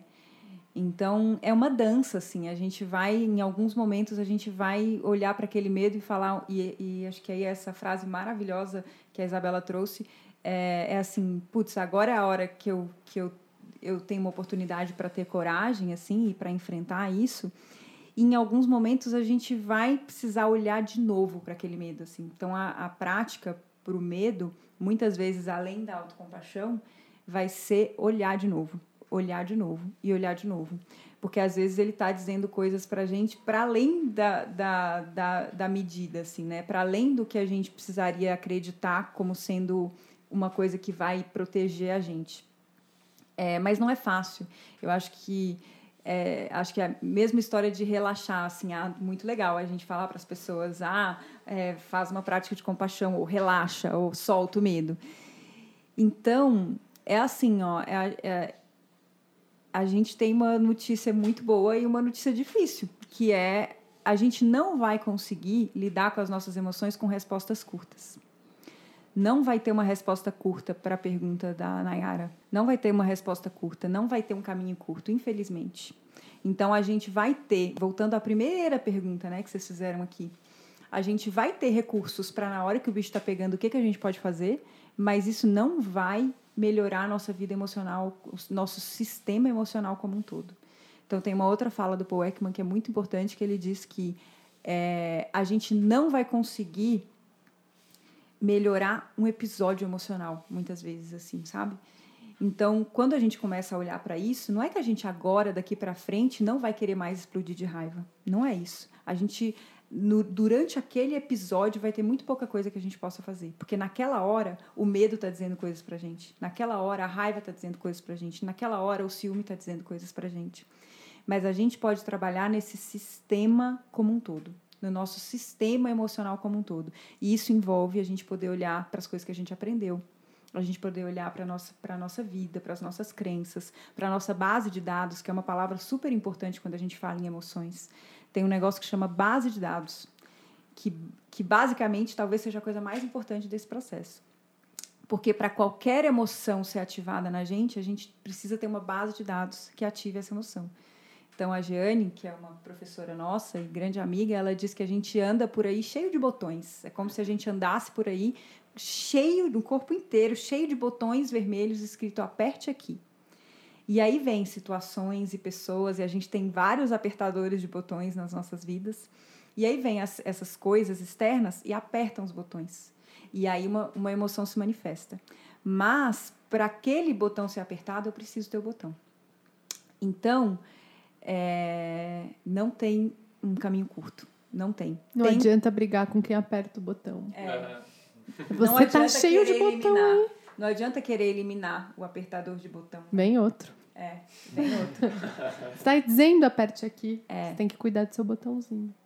Então a gente vai ter chance quando a gente começar a olhar para os botões e é claro, claro que na hora do vamos ver, tem coisas que dá para fazer. Tem coisas que dá para fazer para deixar a nossa vida menos difícil naquele momento. Dá para a gente fazer uma prática de compaixão, dá para a gente ligar para um amigo, dá para a gente mudar de cenário, dá para a gente, tipo, na hora que a gente está explodindo de raiva, ir no supermercado e fazer Dá para a gente coisa. fazer um voto de não agir, né? No nosso SOS é. tem assim, ó, um dos, dos itens é não agir, fazer o voto de não agir naquele momento. Então, não terminar o namoro, não pedir demissão, não, não falar coisas que você sabe que aquele momento estão te brotando. Tem o dia seguinte. Se você ainda assim quiser ter essa ação, deixa para o dia seguinte para fazer. tudo isso vai ajudar muito a gente na hora que o bicho está pegando, assim, sabe? Na hora que a gente está olhando para o medo. Mas se a gente quiser melhorar a nossa vida emocional, a gente vai ter que trabalhar nesse sistema como um todo. E trabalhar nesse sistema como um todo é uma vida. A gente vai ter que olhar para isso como uma prática para a nossa vida, assim, porque não vai, não vai ter uma hora que a gente vai chegar. Mas a, quanto mais a gente olha isso como prática, quanto mais a gente caminha, mais a gente vai se conhecer e conhecer, né, conhecer as nossas, como que a gente opera nesse processo. E teve uma fala muito bonita do Alan Wallace nesse último retiro que a gente foi, que é assim, aí o que, que vai acontecer quando a gente está praticando isso, né? A gente vai muitas vezes ferrar tudo, muitas vezes. E aí a gente vai olhar e falar, putz, mas eu tô falando sobre equilíbrio emocional, eu tô praticando, e aí eu explodo de raiva com essa pessoa, como pode? Só que agora a gente está vendo. E aí, como a gente está vendo, a gente tem uma chance de olhar para isso e pensar assim: eu não quero mais agir desse jeito. Isso não quer dizer que a gente não vai mais agir desse jeito. Isso quer dizer que a gente está brotando dentro da gente um voto de que a gente quer poder agir diferente de uma próxima vez. E aí, vez após vez, assim, episódio com episódio, não vai ser no- nunca mais. Vai ser assim, ó, no episódio por episódio, a gente vai percebendo que a gente está agindo de forma mais lúcida, um pouco mais lúcida, um pouco mais lúcida, um pouco mais lúcida. E isso vai melhorando a nossa vida emocional e as nossas relações ao nosso redor, assim, porque a gente também vai se tornando exemplo para as pessoas. E a gente também vai podendo, a gente também vai criando meios hábeis para ajudar as pessoas quando elas estiverem é, com episódios emocionais difíceis. E, especialmente, a gente vai também olhar para o outro como uma pessoa que também tem uma base de dados, que também tem botões, que também está sentindo coisas. Então, a gente também vai ser mais compassivo na hora de lidar com a emoção dos outros, assim. Então, é um processo. Se vocês puderem falar três minutinhos, eh, esse é um novo quadro, três minutos sobre ciúmes, três minutos sobre raiva, que a gente queria ouvir de ciúmes e raiva, assim, Tá. que as, as pessoas mandaram pra gente no Instagram que se atrapalham muito com essas emoções, o que, que dá pra fazer? A Marisa perguntou pra gente sobre ciúmes e sobre raiva, quem falou com a gente foi a Jane, a Rafaela e a Cris. Ajudem-nas. É muito legal a gente poder investigar é, como é que o ciúme se manifesta para nós, né? Como é que ele aparece para nós, com que cara que ele aparece para nós. É, e por incrível que pareça, a gente vai achar que o ciúme tem a ver com outro, né? Sempre a gente vai achar que o ciúme, que a gente, pra gente sentir ciúme, tem um outro que está despertando ciúme na gente, assim. É, tem outras duas emoções que, é, que tem esse fundo também, de, de que a gente vai depositar no outro a responsabilidade por sentir essas emoções. A gente até juntou essas emoções no, no vídeo do curso das emoções, que é desprezo, ciúme e inveja. E aí tem uma coisa em comum nessas emoções, que é um, um gatilho de é, insegurança, assim.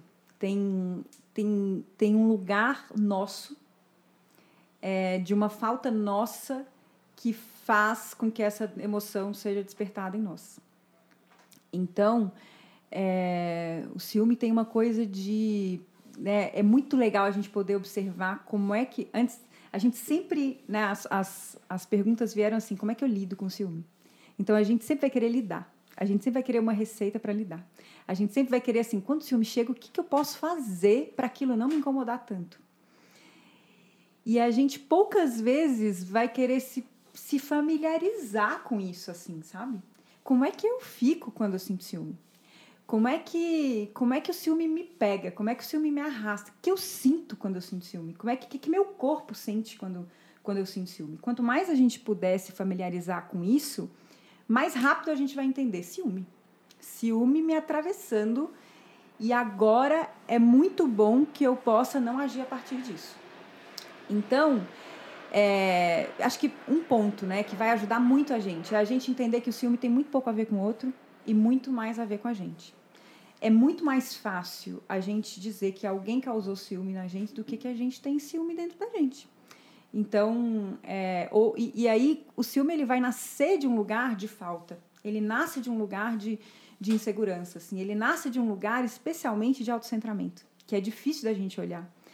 E, e aí, assim, para já aliviar de saída as pessoas que fizeram essa pergunta, é, o autocentramento não é um privilégio delas, né? Tá todo mundo meio autocentrado, assim, nós todos. Então, a gente vai... É, o ciúme nasce desse, desse lugar de achar que aquela pessoa não é uma pessoa livre, que aquela pessoa não é uma pessoa que pode se manifestar com várias caras, de vários jeitos e querendo fazer coisas que não me incluam, assim. Então, o que é o ciúme, assim? Existe alguém ali é, vivendo alguma coisa que não me inclui diretamente, assim. Então, se a gente olhar isso já, a gente já começa a, a, a se familiarizar um pouco mais, né? Porque a gente já chama de ciúme um negócio que meio que a gente sente de um jeito meio torto, a gente chama de ciúme, a gente quer afastar. Não, se a gente olha e fala assim, o que está acontecendo aqui mesmo? Está acontecendo que assim, tem uma outra pessoa que é livre, que tem, que se manifesta do jeito que ela quer, na hora que ela quer, que pode ir embora na hora que ela quiser, que eu tô achando que ela não é livre, porque eu tô achando que ela precisa responder, ela precisa me fazer feliz. Então, tem uma outra pessoa ali e essa pessoa às vezes vai e às vezes o ciúme vai vir de uma viagem que a pessoa vai fazer, às vezes o ciúme vai vir de um trabalho novo, às vezes o ciúme vai vir de uma alguma coisa que ela vai fazer que eu não vou fazer junto. E aí a melhor prática aqui, de novo, né, a mesma resposta que foi pro medo tem a ver assim, a gente vai, claro que vão ter coisas que a gente pode fazer para na hora melhorar a nossa relação com o ciúme, mas a gente vai ter que olhar para esse sistema como um todo. E a melhor prática aqui vai ser primeiro eu não preciso ter pressa de agir aqui. Não preciso, porque eu estou agindo a partir do ciúme. Então, eu sei que o ciúme está aqui, eu, ele é um visitante, eu sei que ele está passando por mim, e a gente pode falar assim: nossa, é assim que eu me sinto quando eu sinto ciúme. É assim que eu sinto, eu fico vendo o outro de um jeito negativo, eu fico querendo que ele não seja feliz. Porque não é isso, né? Naquela hora que se eu quero que ele não me faça sofrer, eu vou querer que ele não seja feliz, porque na verdade ele só está fazendo uma coisa que é importante para ele. Então, nesse, no momento que isso chega, às vezes a gente vai ter que usar essa coisa do vão, assim, prestar atenção e não agir naquele momento, não ter pressa para agir. E aí a gente não vai cortar a conexão com o ciúme. O ciúme vai estar tá ali, a gente vai entender o que ele está dizendo para nós. Muitas vezes ele está dizendo para nós que eu tenho uma dificuldade de me alegrar junto com esse florescimento do outro. E aí, quando a gente enxerga tudo isso, vai ser possível até a gente fazer o voto assim: eu faço o voto de apoiar essa pessoa mesmo que os movimentos dela não me incluam. Eu faço voto de ajudar essa pessoa a florescer, mesmo que esses momentos não me incluam. E aí vai vir outra emoção junto, vai vir medo, vai vir ansiedade, vai vir um monte de coisa, porque pode ser que a gente apoiar essa pessoa, mesmo que esse movimento não te inclua, afaste essa pessoa de nós. Mas pode ser que não. Pode ser que isso crie uma conexão ainda maior com, entre nós, assim. É, e aí tem uma coisa que é assim: o fato da gente não apoiar essa pessoa nesse movimento que não inclui a gente, não quer dizer que a gente vai, vai deixar essa pessoa mais conectada a nós, assim, né? Então, uma vez eu ouvi o Gustavo Gitt falar sobre isso e ele disse assim: não existe conexão maior entre duas pessoas do que o voto, eu vou te apoiar nos seus movimentos, mesmo que isso não me inclua. Às vezes eu vou falhar, às vezes eu não vou conseguir te apoiar, mas eu faço o voto. E o voto é a maior conexão possível entre duas pessoas, assim. Então, acho que um bom, um, bom jeito da gente lidar com o ciúme é, primeiro, não agir na hora que a gente enxerga ele. Deixa, deixa ele chegar, deixa ele chegar, deixa ele estar tá aqui, assim. E aí, naquele momento que a gente possa não agir. E depois que a gente possa respirar, depois da gente respirar, falar assim, beleza, como é que eu posso lidar com isso e apoiar essa pessoa, assim, para que ela floresça e seja feliz. Porque, na verdade, quando a gente ama alguém, a gente quer que ela seja feliz. vocês não usarem essa resposta, não sei o que vocês vão usar nesse podcast. Pelo amor de Deus. Bela. Bom, então... Três minutos sobre a raiva. Valendo! É, então, né? A gente não vai falar que a emoção é destrutiva. Não é uma emoção destrutiva, não é uma emoção negativa. Mas a raiva é uma emoção dolorosa. Né? Todo mundo aqui concorda. A gente usou esse exemplo, foi muito legal, que nasceu assim de uma conversa nossa, a gente usa bastante no curso, que é assim, você nunca ouviu uma pessoa falar assim: nossa, hoje eu tô tão aliviado. Briguei duas vezes no mercado. Nossa, foi ótimo. Humilhei a caixa, chamei gerente, sabe? Baixaria mesmo, duas vezes. Então, ó. Não tem isso, né? Ela dói na gente. Assim, não tem resposta fácil também pra raiva. Você tá lá na caixa do mercado, no, no caixa. Aí uma pessoa fura a sua fila. O que, que a gente faz socialmente? Duas coisas. Ou a gente dá um piti, um barraco, ei, você volta aqui, chama o gerente, porque é um absurdo, porque a caixa deixou passar, não sei o quê. Ou a gente vai para casa falando, eu devia, naquela hora, ter falado não sei o quê. Não, porque eu não, eu devia ter colocado o pé para a pessoa tropeçar, sabe? Então, ou a gente age por expressão, que é uma expressão descontrolada, porque é a raiva que tá me fazendo agir, ou então por supressão, vou para casa e vou ficar tramando o dia inteiro em maneiras como eu sou tonta e como eu deveria ter falado e não sei o que e tal. Então não vai ser por expressão e não vai ser por essa expressão maluca, né? Porque é, mas não vai ser fácil, porque na hora o que acontece é que a raiva principalmente tem uma vozinha dentro da gente. Então, enquanto a pessoa tá furando a minha fila lá no caixa e a caixa tá deixando, eu tô assim, isso é um absurdo, vai lá. Você pode gritar. Você deveria ter gritado agora, porque você deveria. Quebra essa, essa garrafa na cabeça da pessoa. Ah, mas quem mandou, não é? Tudo assim é embasado por, por essa emoção, assim. Ela, a raiva, principalmente, faz a gente ver com um filtro muito claro, assim, de que nós somos os certos. E ela tem isso no corpo, né? A, a raiva, vai, a sangue vai para a mão, a mão, a mão fecha porque a mão está preparada para ação. A cabeça vai para frente porque eu estou preparada para enfrentar o obstáculo. Eu faço cara de mal né? Estou preparada para enfrentar todos esses obstáculos. É, então, não vai ser, quando a gente for falar de uma, um jeito de lidar com a raiva, não vai ser também sendo calmo e paciente, porque ser calmo e paciente é colocar a emoção numa panela de pressão prestes a explodir a qualquer momento. Mas é, o, o que vai ajudar mesmo a gente a agir agir com lucidez nesse momento de raiva é a gente ter uma prática de atenção, por exemplo. Às vezes fica difícil conectar uma prática de meditação com eu lidar melhor com as minhas emoções. Mas a prática de atenção, o que, que ela faz? A gente senta, fica com o corpo imóvel e se predispõe, por exemplo, a focar nos pensamentos, né? Eu vou só observar os pensamentos chegando indo embora, chegando indo embora. E aí o que acontece? Eu me perco.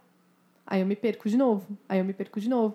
Mas eu pacientemente, eu vou treinando essa paciência, pacientemente eu volto, volto, volto, volto, cada vez mais eu volto. E aí a gente vê que a gente tem uma, uma atenção fragmentada e que a gente é facilmente levado pelo pensamento. Então veio o pensamento de, ah, eu preciso comprar não sei o que no mercado. Eu vou, eu vou pro pensamento. Quando eu vejo, eu já estou fazendo a lista de compras inteira do supermercado. Então, é, a prática para raiva, além de investigar, que a gente tem no curso, a gente propõe uma prática de investigação da raiva. Então, você vai reconhecer um, um episódio que tem acontecido de raiva, você vai reconhecer a emoção. Bom, foi raiva. Pegou onde? Pegou no estômago, pegou na minha mão, aqui tensionou meu pescoço. E aí eu vou me abrir, vou falar, ah, tudo bem, é raiva com curiosidade, sabe? A raiva, todo mundo, para todo mundo é igual. Vou investigar o que, que faz a raiva, o que, que eu tenho vontade de fazer, que pensamentos que me traz. E também vou não me identificar com ela. Deixar passar. Todo mundo tem a raiva igual, solta a história. Essa é uma prática de RAIN para investigar a raiva, mas principalmente o que vai ajudar a gente é treinar a paciência sem supressão, o que é super difícil, ninguém ensinou a gente. A gente é muito bem treinado a reprimir tudo e ficar quietinho. Tanto é que, né, a gente olha ao redor, principalmente no trabalho. O trabalho é um lugar ótimo. As pessoas que são calmas e ditas calmas, equilibradas emocionalmente, são aquelas que estão, na verdade, suprimindo. Porque é isso que a gente foi ensinado. Você não pode expressar, principalmente no seu trabalho. Então você vai engolir sapo. Aí você vai adoecer. Queria que vocês indicassem também é, o que vocês acham que pode, que pode ajudar as pessoas, seja um livro, um filme, é, um curso aí, quem sabe, vocês digam aí para as pessoas o que, que vocês indicariam que pode apoiar elas no caminho delas. Ah, bom, a gente acabou de lançar o curso das emoções. É, você encontra o curso das emoções.com.br, a gente também está nas redes. É, esse curso nasce dessa vontade da gente olhar para as nossas emoções e pegar mais gente na mão assim para seguir nesse caminho com a gente. São 15 aulas, então é um percurso completamente online, 15 aulas que passam desde o que faz você feliz até a expressão e repressão das emoções. E vai culminar em como lidar com a raiva, com o medo, com a tristeza, ciúme, desprezo, inveja, como lidar quando a gente encontra a emoção do outro, como a gente segue nesse caminho. E é, dentro desse percurso, a gente tem 12 práticas guiadas de meditação para a gente começar a entrar em contato com esse caminho. E encontros quinzenais, que eu acho que é a maior riqueza que a gente vai poder olhar na carinha das pessoas, assim, ao vivo, em vídeo, e falar: tá difícil aqui, aqui também. Ou melhorou, ah, que bom. Então, assim, é, a gente tem o curso das emoções, e claro, a gente se baseou em muita gente para fazer esse curso. Acho que a gente pode fazer algumas recomendações, né, Nath? Uhum. Acho que assim, o livro que tocou bastante a gente se chama Resgate Emocional, do Dzongchen Ponlop Rinpoche. Foi assim um achado, a gente conseguiu ler antes da, da tradução, graças ao Vitor Barreto, da editora Luz da Letra, que mandou para a gente, confiou no nosso trabalho. E esse livro você acha online pela editora Luz da Letra. E assim, é o método desse grande mestre da gente reconhecer o vão que há entre nós e as emoções. É um alívio. E além de ser um grande mestre, ele também é muito piadista. Então o livro, assim, parece uma piada sem fim, sabe? Os exemplos que ele dá são com Coca-Cola, com ciúme, com desprezo, com inveja, né? Ele é bem mundano, assim, nesse, desse jeito. O que mais que a gente tem para indicar? A, a Bela falou dela hoje, né, da Pema Chodron. Eu ontem comecei a reler esse livro é, que chama quando tudo Quando se desfaz. tudo se desfaz, uma orientação para tempos difíceis, né? E esse livro, gente, ele é maravilhoso. Assim, ontem eu, eu voltei a ler, ele já de, o primeiro capítulo é sobre medo, assim. É, a gente estudou ele um pouco durante né, o tempo que a gente estava fazendo, mas agora eu acho que depois de dois, três anos estou lendo ele de novo. Eu acho que para o momento que a gente está vivendo, ele é uma ótima indicação, assim. Então, para qualquer pessoa que está querendo começar a olhar para isso, acho que esse livro é uma boa indicação. Para tristeza, é, medo, né? É, super, assim. E ela fala de um lugar muito de é, da experiência dela, assim, o que, que ela, o que, que o que, que a experiência dela como praticante, assim, pode, como a experiência dela como praticante pode nos ajudar.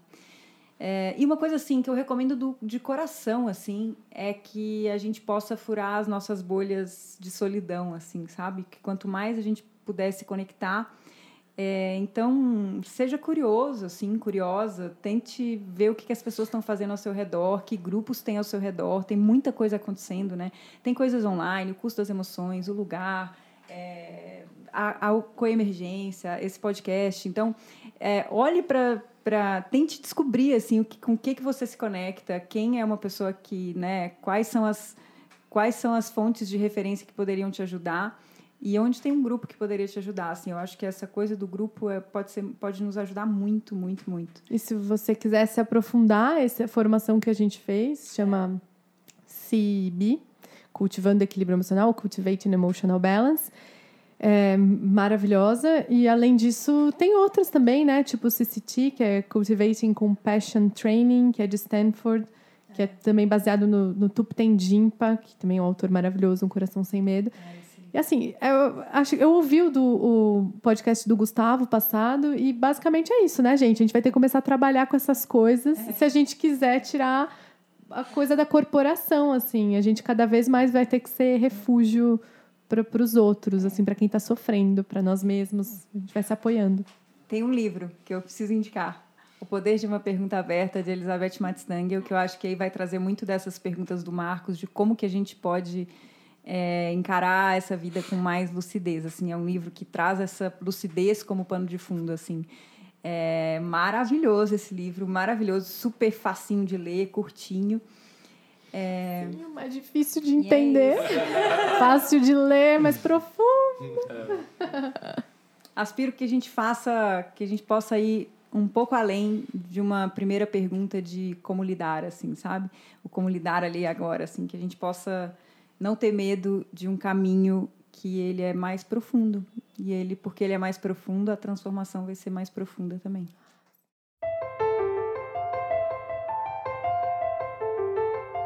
A gente quer começar, a partir desse programa de hoje, uma nova sessão, um novo momento no Coemergência. E ele é inspirado na conversa que a gente teve com o Gustavo Gitt no primeiro programa, né? Em um momento ele falou, ele citou um exemplo de como os jornalistas, quando vão conversar com os cientistas, perguntam para eles o que foi que eles descobriram durante o trabalho deles. E por outro lado, quando eles vão conversar com contemplativos ou com pessoas ligadas à religião, eles perguntam no que você acredita. E aí a gente queria fazer um contraponto disso, porque todo mundo que a gente está interessado em trazer aqui, incluindo vocês, para falar sobre, sobre as emoções, a gente percebe que também está trilhando um caminho de investigação em primeira pessoa, que não se trata simplesmente de acreditar em alguma coisa ou ter alguma crença, mas de uma investigação em que a gente está descobrindo alguma coisa. E aí é, é, com, é com essa base que eu queria fazer essa pergunta para vocês o que é que vocês descobriram nas vidas pessoais de vocês, nas investigações de vocês sobre as emoções e que vocês gostariam de compartilhar com as pessoas. Eu acho que o que, eu, ah, que é mais forte assim para mim foi que a emoção passa, sabe? Que nunca ninguém tinha me explicado isso. Uhum. Que não precisa agir na hora, não precisa tomar decisão ela vai passar. A boa, a emoção ruim, vai passar e tá tudo bem. Eu acho que isso foi assim, a maior descoberta, porque o Paul Ekman tem um, um protocolo que chama linha do tempo emocional. E nele ele faz você colocar isso numa linha do tempo e ver mesmo passando a emoção. Para mim, isso foi uma descoberta. Eu falei, ah, então tá tudo certo, gente. É só vai passar. Preciso de recursos para lidar com isso. Vou, pra, vou procurar algumas práticas é, para cuidar dessa base de dados, que também o Paul Ekman fala, né? Que essa base de dados é o que a gente carrega aqui dentro que vai fazer com que a pessoa aperte o botão. Então, assim, olha, isso, isso mudou meu jeito realmente, assim, de lidar com as emoções. De não ter essa ânsia, sabe? O, o Dzongchen Ponlop fala, Rinpoche, ele fala, como é que é que não... Eu vou olhar para isso, mas não vai ter correria nem tempo ruim. Então, assim, tá bom, tá chegando isso aqui, eu vou olhar, mas sem correria. Então, acho que isso mudou.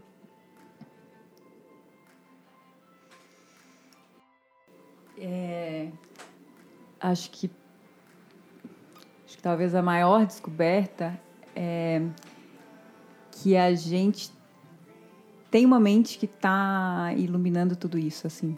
Então, que não tem a ver com um fator externo as nossas emoções, sabe? E tem a ver com um mundo interno que ilumina. Existe um mundo interno que ilumina tudo ao nosso redor e aí eu acho que a maior descoberta e a mais bonita é que esse mundo interno pode ser trabalhado. Existe um caminho para isso. Então, existem saídas para além do sofrimento, assim, sabe? Existem mesmo, existem mesmo.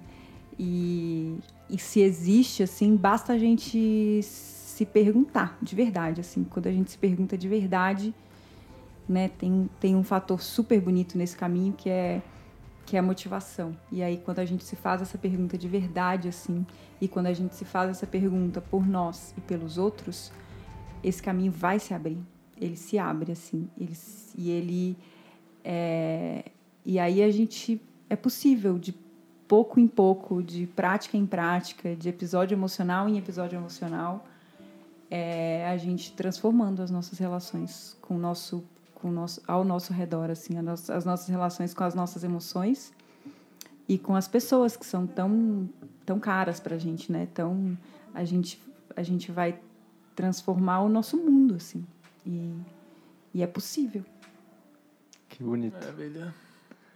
Então, com essa mensagem de esperança e inspiração, é possível, é possível a gente trilhar um caminho que nos afaste do sofrimento, que a gente possa ajudar as pessoas ao redor. A gente vai encerrando agradecendo as pessoas que ficaram com a gente até agora. Muito obrigado a vocês duas. Essa cara de tristeza. de que a gente está acabando, mas foi muito oh. bonito. Valeu. Obrigado, gente. Obrigada. Obrigada. Muito obrigada. E, e, nos vemos na próxima semana, se a impermanência permitir. Você tá ligado que o programa é quinzenal, né, Dani? Então, já não permitiu. Já não vai ser daqui 15 dias. Já Nos vemos aí, pessoal.